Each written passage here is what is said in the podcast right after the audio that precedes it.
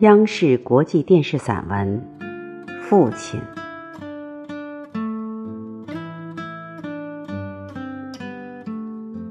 他默默地坐在小街口，面前摊放着一袋袋雨花石。此刻日头已经西斜，小街便显得有些暗淡了。他那布满皱纹的脸阴沉沉。眼睛偶尔瞧人时，放出一种冷漠的光。一个女孩背着画夹，偶尔路过这里，目光一下子就停在他的脸上。女孩抿了抿嘴唇，轻轻地说：“大爷，我想给您画张像。”画像。他瞪起眼，转而又狡黠地转动眼珠。行，不过得买几袋雨花石。啊，女孩应着，一袋一块钱，买十袋吧。女孩皱了皱眉，还是掏出十块钱，递给了他。们来到小街对面的一个小树林，他靠着一棵老梧桐树坐下来。女孩打开画夹，用恬静温柔的目光注视着他，似乎想从他那双冷漠的眸子里寻找什么。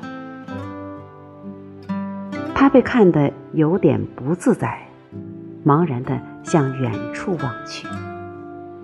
远处天湛蓝湛蓝。有几朵白云漫不经心地漂浮着。他忽然想起早逝的妻子，想起成家以后把他遗忘了的独生儿子，心里泛起了一阵悲哀。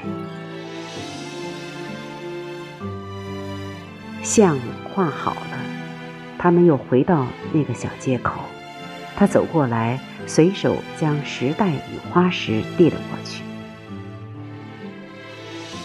女孩笑了笑，只问了他的住址和姓名，便离去了。不久后，他收到了一封美术学院寄来的信，打开一看，里面只有一张参观美术展览的票。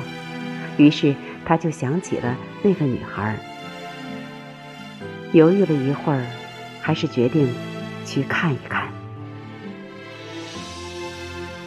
展厅里许多人围着欣赏一幅素描画，他也好奇地走了过去。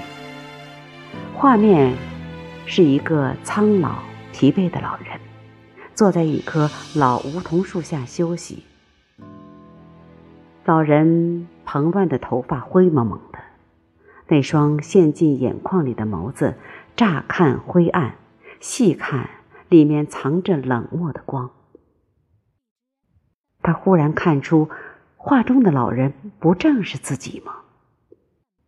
猛地，他的心往下一沉，浑身的血直往上涌。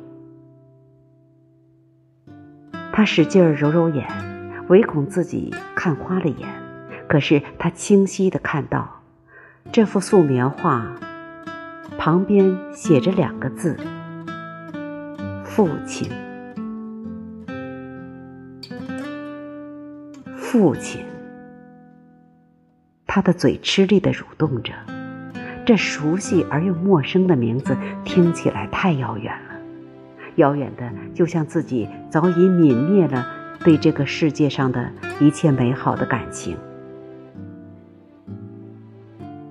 他痛苦地低下了头，浑浊的老泪滴在锃亮的地板上。